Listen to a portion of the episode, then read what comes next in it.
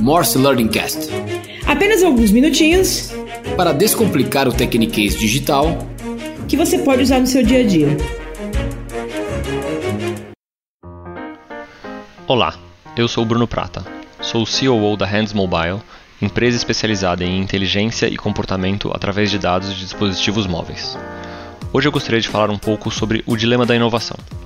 O conceito foi concebido no livro de mesmo nome do autor Clayton Christensen, que faleceu no começo de 2020, mas deixou um legado incrível sobre o tema da inovação. O dilema da inovação é importante para qualquer empresa já consolidada que queira se manter relevante em seu mercado e adotar processos internos para desenvolver novas tecnologias. O conceito básico é o seguinte: o motivo pelo qual grandes empresas, líderes em seu segmento durante um determinado período, falham é porque a sua própria gestão eficiente é a causadora disso. Cada decisão tomada por gestores de empresas já consolidadas em seus mercados visa alocar recursos de forma eficiente através de processos que são chave para o seu sucesso.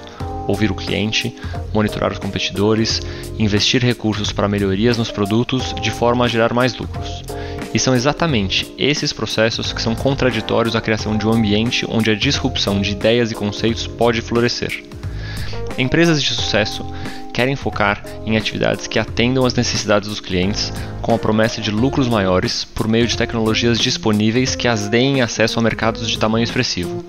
Porém, esperar que esse tipo de processo também fomente um cenário propício para a inovação é irreal. Focar em inovação implicaria em aplicar recursos em ofertas que os clientes inicialmente rejeitam, que oferecem margens piores, que têm desempenho inferior a tecnologias atuais e que endereçam demandas de mercados menores. Essas diferenças acabam gerando conflito interno nas discussões sobre como empresas devem trabalhar e como seu desempenho deve ser avaliado.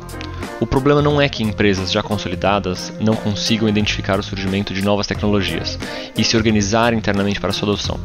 O problema é o fato de que essas empresas não conseguem mensurar adequadamente o valor e a oportunidade existente nessas novas tecnologias. Isso porque tenta-se aplicar tais tecnologias à base existente de clientes e dentro da arquitetura de produtos e ofertas já existentes. Quando analisado sobre esse prisma, essas novas tecnologias parecem ter um retorno sobre o investimento que não é atrativo, e aí, seguindo um modelo de gestão eficiente, a oportunidade é descartada, por não parecer ser suficientemente rentável. Startups, por outro lado, muitas vezes fundadas por ex-funcionários dessas mesmas empresas já consolidadas em seus mercados, têm pouco ou nada a perder ao tentar entrar em um novo mercado ou desenvolver uma nova tecnologia. Muitas vezes o processo de levar a mercado uma inovação chega a ser por meio de tentativa e erro, iterando as características da oferta até que ela emplaque definitivamente com seu público-alvo.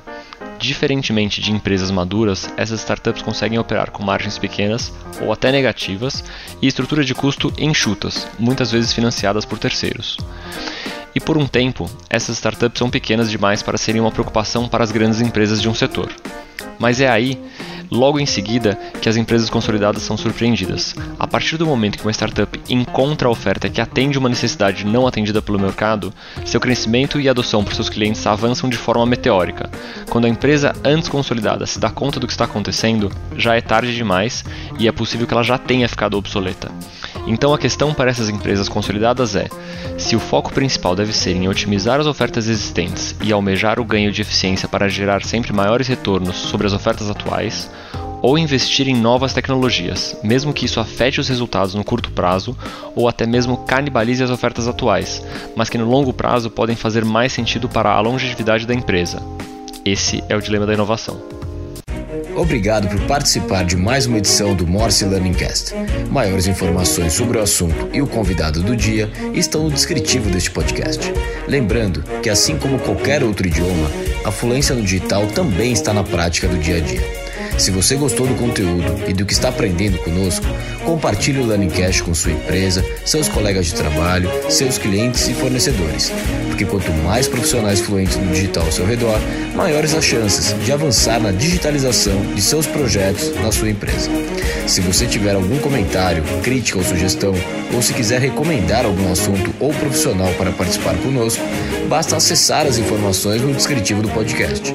Obrigado e até o próximo Morse Learning Cast.